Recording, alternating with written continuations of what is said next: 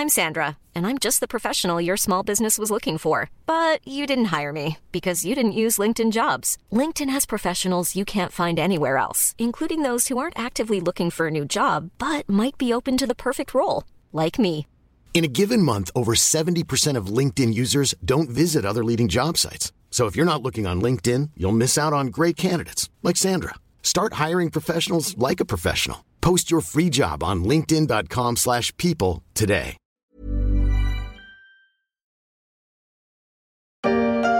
Une tentative de coup d'État est en cours au Niger où le président Mohamed Bazoum est retenu par des membres de la garde présidentielle. Ces derniers ont dispersé des manifestants venus soutenir le président par des tirs de sommation. Le 26 juillet dernier, des membres de la garde présidentielle ont renversé le président du Niger, Mohamed Bazoum, provoquant la colère et l'inquiétude des pays voisins, mais aussi de l'Union européenne et de la France. Un mois plus tard, les putschistes se sont installés au pouvoir, mais restent sous la menace d'une intervention militaire des pays de la CDAO, la communauté économique des États de l'Afrique de l'Ouest.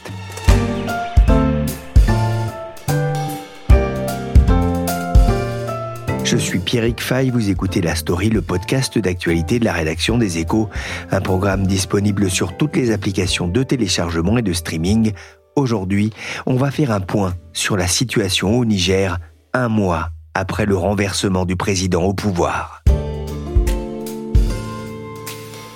L'annonce est tombée tôt ce mardi matin. Les quelques 700 ressortissants français se trouvant actuellement au Niger vont être évacués dans les prochains jours. Paris a dépêché un premier avion à la mi-journée vers l'aéroport de Niamey et mis en place un centre de crise pour organiser les départs. C'est une question de sécurité, comme on peut l'entendre dans ce reportage d'Euronews. Les ressortissants français ont quitté précipitamment le Niger début août après le coup d'État qui a fait tomber le président Mohamed Bazoum. Fin juillet, des milliers de Nigériens avaient manifesté, pas toujours pacifiquement, devant l'ambassade de France à Niamey, au cri de « Abat la France, vive la Russie, vive l'armée ». Vive Tiani, du nom du principal dirigeant des putschistes. À bas la France, vive la Russie. Des mots entendus depuis des mois déjà dans la capitale du pays. Le Niger a rejoint le Mali et le Burkina Faso, pays où la France n'est plus vraiment la bienvenue. Faut-il voir derrière ce coup d'État la main invisible des Russes de Wagner? Et la mort la semaine dernière de son dirigeant Evgeny Prigogine aura-t-elle un impact sur le maintien de cette nouvelle junte au pouvoir à Niamey? Et dans la région du Sahel. Cela fait partie des thèmes que je vais aborder aujourd'hui avec Yves Bourdillon, journaliste au service international des échos. Bonjour Yves. Bonjour. Le Niger, pays d'Afrique de l'Ouest, deux fois grand comme la France, coincé entre le Tchad, le Mali, l'Algérie, le Nigeria et le Burkina Faso, 22 millions d'habitants, un pays dont on parlait assez peu en France jusqu'au mois dernier, l'un des pays les plus pauvres au monde et pourtant un pays stratégique dans la région du Sahel? Effectivement, alors un peu parce que c'est un des principaux producteurs euh, d'uranium pour les centrales nucléaires, aussi parce que c'est une bombe à retardement démographique, puisque tenez-vous bien, ce pays est passé de 1,5 million d'habitants à l'indépendance en 1960 à 22 millions environ aujourd'hui, et ça sera 100 millions à la fin du siècle. Donc vous voyez cette explosion, multiplication par 60 euh, en 140 euh, ans. Donc ça, c'est certains aspects stratégiques, mais il faut reconnaître le principal, c'est que c'est un pays important pour la lutte contre les djihadistes dans la guerre la, plus vaste du monde qui en fait existe depuis 20 ans. Elle est héritée de la fin de la guerre civile algérienne, à cheval sur une dizaine de pays de la région. Et le Niger a abrité les dernières bases importantes euh, françaises et américaines qui luttent contre les djihadistes un peu partout dans la région, puisque les soldats occidentaux ont été virés du Mali après un putsch, ainsi que du Burkina Faso. Il ne restait donc plus que le Niger, avec l'avenir de la base française et américaine en question.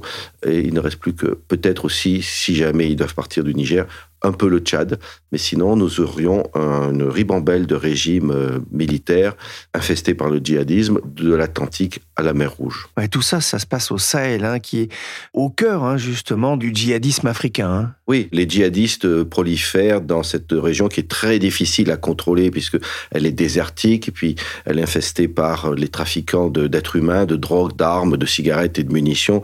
Euh, les djihadistes se financent ainsi. Donc tous les États sont en difficulté il faut dire que ce sont des États aux armées extrêmement déficientes par la corruption. Les soldats n'ont pas de munitions, les, les officiers sont planqués. Euh, donc les Occidentaux, eux, arrivent à faire du bon travail, mais et ce n'est pas chez eux, et donc euh, ils ont des difficultés politiques aussi. On va revenir, Yves, sur cette date du 26 juillet, quand des membres de la garde présidentielle ont séquestré le président Mohamed Bazoum. Que s'est-il passé? Dans un premier temps, les membres de la garde présidentielle ont dit qu'ils allaient le séquestrer. L'armée n'a semblé pas vouloir suivre et on pouvait minimiser en disant que c'était une petite mutinerie classique euh, liée à un retard de paye. En fait, pas du tout. Ils ont pris le président Bazoum en otage et ensuite l'armée a hésité. Donc c'est pas un coup d'État qui faisait consensus parmi les militaires. Et finalement, ils ont dit, bon, pour éviter de verser le sang, on se rallie derrière les putschistes. Et donc, de manière surprenante, en soirée, bah, visiblement, ils avaient gagné. 48 heures après le coup d'État, le général Abdourahman Chiani s'est autoproclamé chef de l'État et président du nouvellement créé Conseil national pour la sauvegarde de la patrie. Très vite, les ressortissants français ont été invités à évacuer le pays. Les autorités avaient recensé 600 Français présents sans tenir compte des 1500 militaires déployés pour la lutte contre les djihadistes. Hier, ils se sont rassemblés pour exiger encore une fois le départ immédiat des soldats français. Ce que nous demandons, c'est que les Français prennent leurs affaires ailleurs et nous rendent notre pays. Nous sommes fatigués d'eux, ils nous ont causé des problèmes. Toute la richesse de notre pays est avec eux, ils font de nous ce qu'ils veulent. Nous ne sommes plus d'accord. Et le 11 août, comme on l'entend sur TV5 Monde, plusieurs centaines de personnes ont manifesté devant cette base militaire à Niamey. Dans le même temps, la diffusion de France 24 et de Radio France Internationale a été suspendue par la junte du Niger c'est une nouvelle illustration, Yves, du rejet de la France dans la région? Alors oui, bien sûr, même si ce rejet est difficile à évaluer parce que les manifestations euh, plus ou moins payées avec des gens qui brandissent des, drapeaux russes ne représentent peut-être pas l'opinion de la grande majorité euh, des habitants, euh, dont certains sont assez indifférents à la présence française et vaquent à, leurs occupations. Mais il y a un vrai sujet, effectivement. Il y a un certain rejet de la France, à la fois en raison des, piètres résultats des régimes locaux qui sont associés ou soutenus par euh, la France notamment, mais en fait par euh, tous les Occidentaux, parce que le rejet est en filigrane. On sent aussi, enfin, les soldats et, l'influence américaine, allemande ou autre est aussi en question dans toute cette région. Et puis, euh, il y a évidemment toute la propagande russe relayée par le groupe de mercenaires Wagner, puis en même temps certaines maladresses de l'armée euh, française qui est efficace dans la lutte contre les djihadistes, mais qui n'a pas forcément su toujours gagner à elle le cœur des populations. Mais il faut reconnaître aussi qu'il y a un élément, c'est qu'on n'aime pas trop, personne au monde n'aime beaucoup voir des soldats étrangers longtemps sur son sol. Et à bas la France, vive la Russie, hein. ce sont des mots euh, qu'on a entendus encore euh, ces derniers jours, hein, notamment dans ce stade où plus de 20 000 personnes euh, sont venues manifester leur soutien aux putschistes. Vous parliez justement de Wagner, hein, cette milice privée. Est-ce qu'elle a joué un rôle en sous-main dans ce changement de régime au Niger Non, elle n'est pas impliquée, elle n'est pas d'abord, à ma connaissance, enfin à la connaissance des spécialistes, il n'y a pas de mercenaires de Wagner qui étaient implantés au Niger donc ils n'ont pas joué un rôle opérationnel direct. Évidemment, ils espèrent tirer les marrons du feu et ils ont joué un rôle indirect par leur propagande qui impacte les jeunes gens au Niger, mais aussi dans tous les pays de la région, dans le cadre d'un projet d'influence russe euh, qui est un peu paradoxal, c'est-à-dire que la Russie, qui a mis dix mois à reconquérir une simple bourgade en Ukraine, s'avère très efficace, euh, paradoxalement, pour euh, avoir une influence de plus en plus grande dans les pays d'Israël. Et je serais tenté de dire, si les régimes en question, bon, qui sont des putschistes hein, au Mali et au Burkina Faso, envie d'être sous la protection de la Russie, euh, ben, bonne chance. Et puis, euh, je crois qu'ils ne tarderont pas à déchanter. Qui sont justement les, les putschistes au Niger? Alors, le principal, c'est le général Tchani, qui était le patron de la garde présidentielle, qui est l'unité d'élite, la seule qui est très bien dotée en équipement, suivant quelque chose d'assez classique dans les pays africains. C'est l'unité qui sert de garde prétorienne au régime. Et puis aussi le général Modi. Alors, une majorité des généraux putschistes sont de l'ethnie Haoussa, qui domine la vie politique euh, du Niger, alors que le président Bazoum est un arabe que l'on disait plutôt proche des Touaregs, donc il y a des lignes de fracture ethnique aussi un petit peu derrière ce coup d'État. Et ils savaient qu'ils allaient être mis à la retraite. Et donc, tout simplement, ils ont préféré tirer les premiers et euh, renverser Bazoum, qui en plus, euh, semble-t-il, comptait relancer une enquête sur un détournement de fonds assez considérable qui avait affecté l'armée. Ah, le général Tchiani, appelé aussi Omar Tchiani, qui était d'ailleurs chef de la garde présidentielle du prédécesseur du président Bazoum, il aurait d'ailleurs déjoué deux coups d'État contre lui avant de se lancer. C'est certainement le moment alors d'avoir une pensée pieuse pour les pères fondateurs de notre jeune État et pour tous ceux qui ont œuvré à travers les générations à donner une traduction concrète et un véritable sens à la souveraineté internationale du Niger ainsi proclamée. Et c'est lui qu'on entend ici à la télévision en tenue militaire le 3 août dernier pour célébrer l'anniversaire de l'indépendance du Niger il y a 63 ans. Comment justifie-t-il ce changement de régime? Essentiellement en raison d'un échec de la lutte du régime contre les djihadistes plus évidemment d'autres éléments euh, sur la pauvreté et la corruption, qui sont au demeurant des éléments qu'on peut entendre et qui sont récurrents dans le pays, mais surtout l'échec de la lutte contre les djihadistes, qui au demeurant est un argument euh, qui ne tient pas debout, puisque les nombres de victimes euh, en raison des djihadistes étaient au plus bas depuis 2018. Donc les djihadistes ne sévissaient pas massivement au Niger. Par contre, dans les régimes qui ont fait des putschs, Mali, Burkina Faso, ils sévissent beaucoup plus durement depuis que les militaires sont au pouvoir. Et depuis le coup d'État du 26 juillet au Niger, il y a eu plusieurs embuscades qui ont fait entre 20 et 30 morts dans les soldats euh, du Niger. Donc on voit bien que c'est complètement contre-productif. L'ONU et la plupart des pays occidentaux ont condamné ce coup d'État. Nous voyons une tendance inquiétante dans la région du Sahel. Les changements anticonstitutionnels et successifs de gouvernement ont des effets terribles sur le développement et la vie des populations civiles. Euh, c'est ce qu'a déclaré le secrétaire général de l'ONU, Antonio Guterres. Le président du Niger, Mohamed Bazoum, était arrivé au pouvoir il y a à peine deux ans. Il a été arrêté. C'est un coup porté aussi à, un régime en voie de démocratisation alors oui et non, c'est-à-dire qu'effectivement c'était la première alternance démocratique pacifique euh, depuis l'indépendance il y a 62 euh, ans.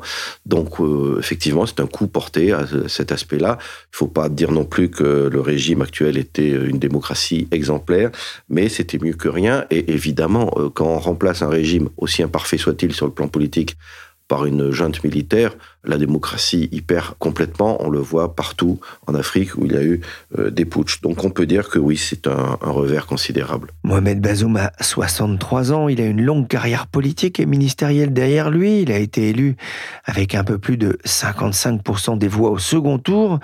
Et le 31 mars 2021, déjà à la veille de son investiture, une tentative de coup d'État avait tenté de l'empêcher d'accéder au pouvoir. Yves, un mois après euh, ce nouveau coup d'État, que devient le président Bazoum?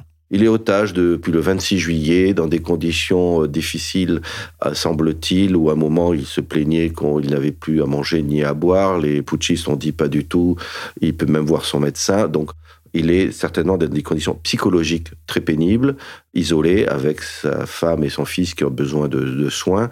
Et cela dit, paradoxalement, il tweetait dans les premiers jours en donnant son point de vue. Euh, je crois qu'il ne tweete plus depuis quelque temps, mais euh, il pouvait euh, communiquer à l'extérieur.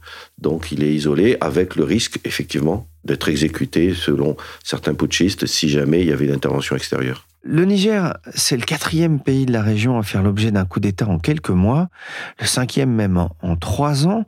Comment les pays voisins ont-ils réagi?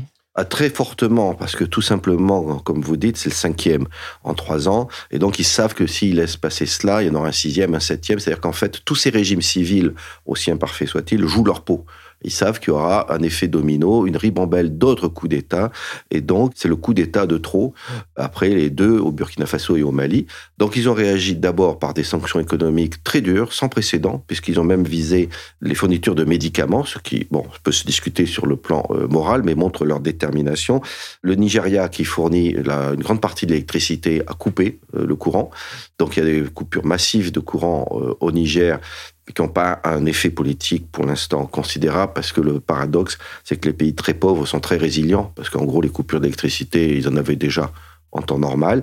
Et puis évidemment, on en vient à l'élément central, qui est un ultimatum qui a été dépassé il y a trois semaines, de comme quoi il fallait que les putschistes euh, rendent le pouvoir, sinon il y aurait une intervention militaire.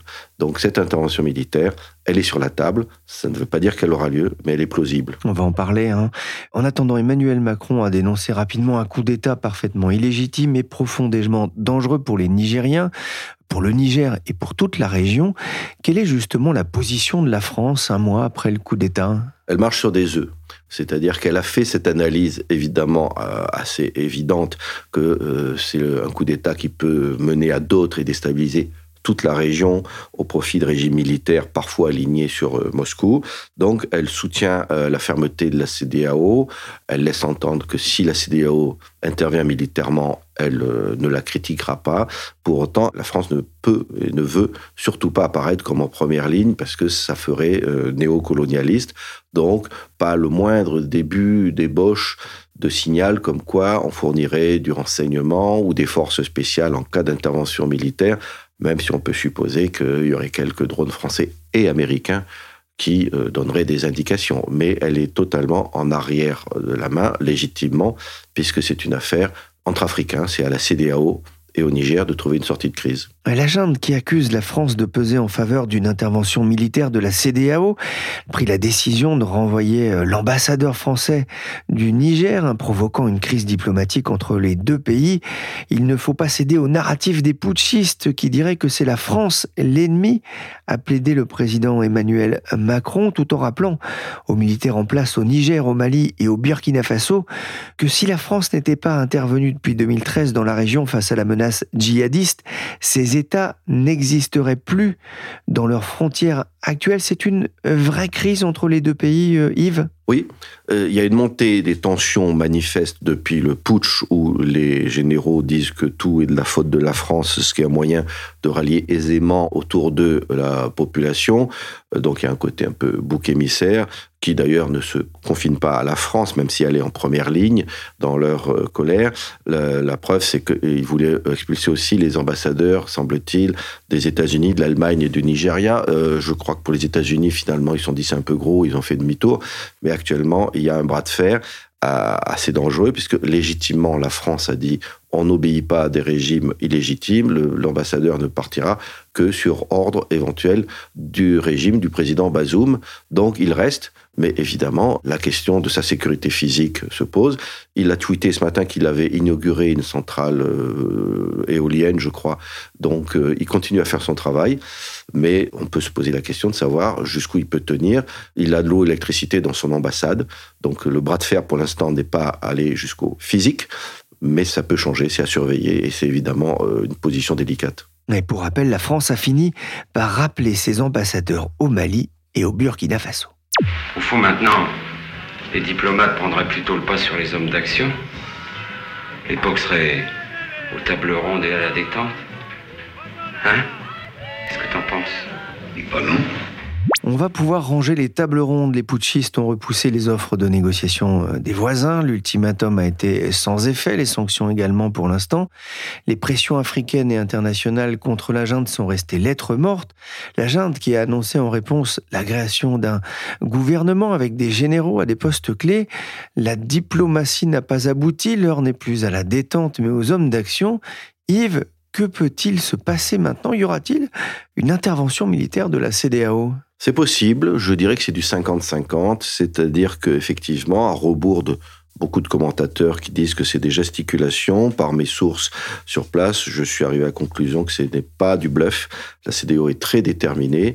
Maintenant, elle a conscience des difficultés de tout ordre. D'abord, il y a certaines dissensions, c'est-à-dire que derrière le Nigeria, Côte d'Ivoire, Sénégal, qui sont assez allants, d'autres n'ont pas envie, même s'ils n'ont pas signé de communiqué de, dissension. Les difficultés aussi ethniques, puisque les Aoussa sont très présents dans le nord du Nigeria, donc euh, on peut se demander si l'armée du Nigeria oserait attaquer des frères euh, au Niger. Et puis, difficultés opérationnelles, parce que que faire? On voit mal des armées foncer sur le Niger et se lancer dans une guerre entre pays africains. La seule issue serait une opération euh, très rapide de type GIGN sur le palais présidentiel. Alors là, l'armée du Nigeria en a les moyens parce qu'elle est assez puissante. C'est un pays de presque 200 millions d'habitants. Les forces spéciales sénégalaises et Côte d'Ivoire sont assez euh, affûtées, mais euh, il y a le risque que, au cours d'une opération pour s'emparer, pour délivrer le président Bazoum, celui-ci ne soit exécuté par les putschistes. Et puis, ça ne suffirait pas parce que l'exfiltré pour qu'il dirige un gouvernement en exil ne résoudrait pas le problème. Il faudrait en fait renverser les putschistes, c'est-à-dire s'emparer aussi de la télévision, du Parlement et les virer en misant, et ça c'est plausible, sur des dissensions internes, c'est-à-dire que certains généraux peuvent se dire, bon finalement, euh, on a des sanctions financières très dures, les salaires vont peut-être plus arriver, il paraît que certains sont arrivés en retard, donc euh, laissons tomber. Un coup d'État dans le coup d'État euh, d'une certaine façon, hein, qui pourrait être favorisé par le, CDAO, qui regroupe 15 pays, un, tiers de la population africaine. C'est une organisation en devenir qui joue beaucoup également justement dans cette crise. Ah, c'est l'acteur clé, puisque la CDAO, qui d'ailleurs est désavouée par l'Union africaine, avec qui elle a des relations exécrables depuis longtemps, donc ces 15 pays, dont trois suspendus pour cause de putsch, comme je disais, euh, jouent leur, leur survie. Les, ces régimes civils sont très impliqués. Donc la CDAO a des moyens importants, le tiers, comme vous dites, de la population, le Nigeria, troisième armée d'Afrique. Donc c'est euh, quelque chose qu'il faut euh, prendre au sérieux, puisqu'ils ont des communiqués pour l'instant qui peuvent laisser croire qu'ils ont bluffé puisque l'ultimatum a été dépassé, mais il y a aussi des réalités opérationnelles. Il faut monter les forces, les déployer, les équiper.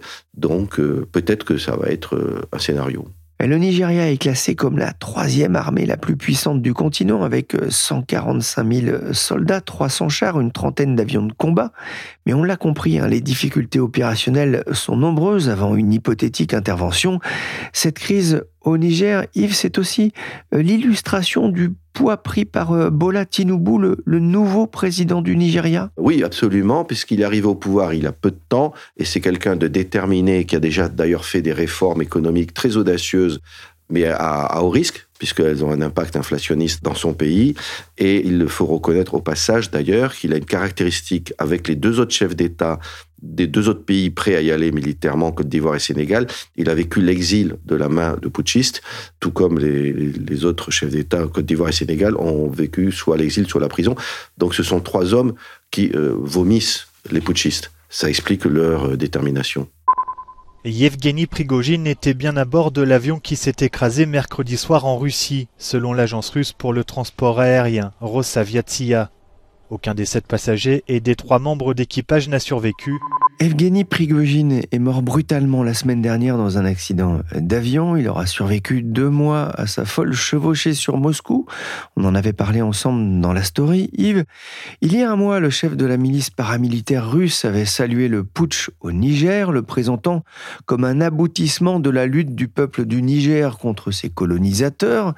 Il ne sévira plus en Ukraine ni en Afrique, mais quelles conséquences peut avoir la mort de Prigogine pour la junte au Niger et plus largement pour la politique de déstabilisation africaine de, la Russie? En théorie, ça ne devrait pas changer grand-chose, puisque très probablement Wagner va rester intact et va continuer la même opération de mercenariat au profit des intérêts géopolitiques euh, de la Russie. Paradoxalement, on peut faire des mutineries et monter sur Moscou en juin et euh, servir l'agenda de Moscou en Afrique euh, en juillet, en août. Mais il y a quand même un élément, c'est évidemment il y aura une guerre de succession. Donc est-ce que le nouveau patron de Wagner fera consensus entre le Kremlin et les commandants de Wagner qui ont leur mot à dire. C'est quand même encore 25 000 combattants, c'est la taille d'une armée d'un petit pays. Donc, si la guerre de succession tourne au vinaigre, Wagner sera handicapé, et même si elle se passe bien, ça pose une question, c'est-à-dire pour les putschistes, Mali, Burkinabé ou au Niger, est-ce que c'est très intelligent de s'appuyer sur une milice aussi imprévisible, on va dire. On en voit pour preuve qu'ils sont très actifs en République centrafricaine. Et récemment, la Bangui a dit à la France qu'elle avait viré, a dit après tout, on pourrait peut-être reprendre langue parce qu'ils sont peut-être pas très satisfaits d'un bilan qui est euh, nul sur le plan de la lutte contre les djihadistes et qui est même très négatif puisque les mines d'or sont pillées par Wagner et je ne parle même pas des, des crimes commis contre les civils. On a déjà une idée de qui pourrait remplacer Prigogine? Il y a des noms qui circulent. Alors, il y a certains euh, anciens des services euh, spéciaux. Beaucoup sont issus du GRU, qui est le renseignement militaire et chargé des basses œuvres euh, à, l'étranger de la Russie, à côté duquel le KGB, enfin le FSB, passe pour un cercle humaniste. Donc, il y en a un qui est surnommé Lotus. Ils ont beaucoup de surnoms. donc, peut-être lui, mais ce n'est pas encore sûr, parce que la question, c'est est-ce que le Kremlin va imposer son successeur ou est-ce que les gens de Wagner vont garder euh, un semblant d'autonomie? Merci Yves Bourdillon du service international des échos. Sur la question de la bombe à retardement démographique du Niger, je vous renvoie vers notre série d'été sur les pays bousculés par leur démographie à retrouver sur toutes les plateformes de téléchargement et de streaming de podcasts. La story s'est terminée pour aujourd'hui. Cette émission a été réalisée par Willy Gann, chargé de production et d'édition Michel Varnet.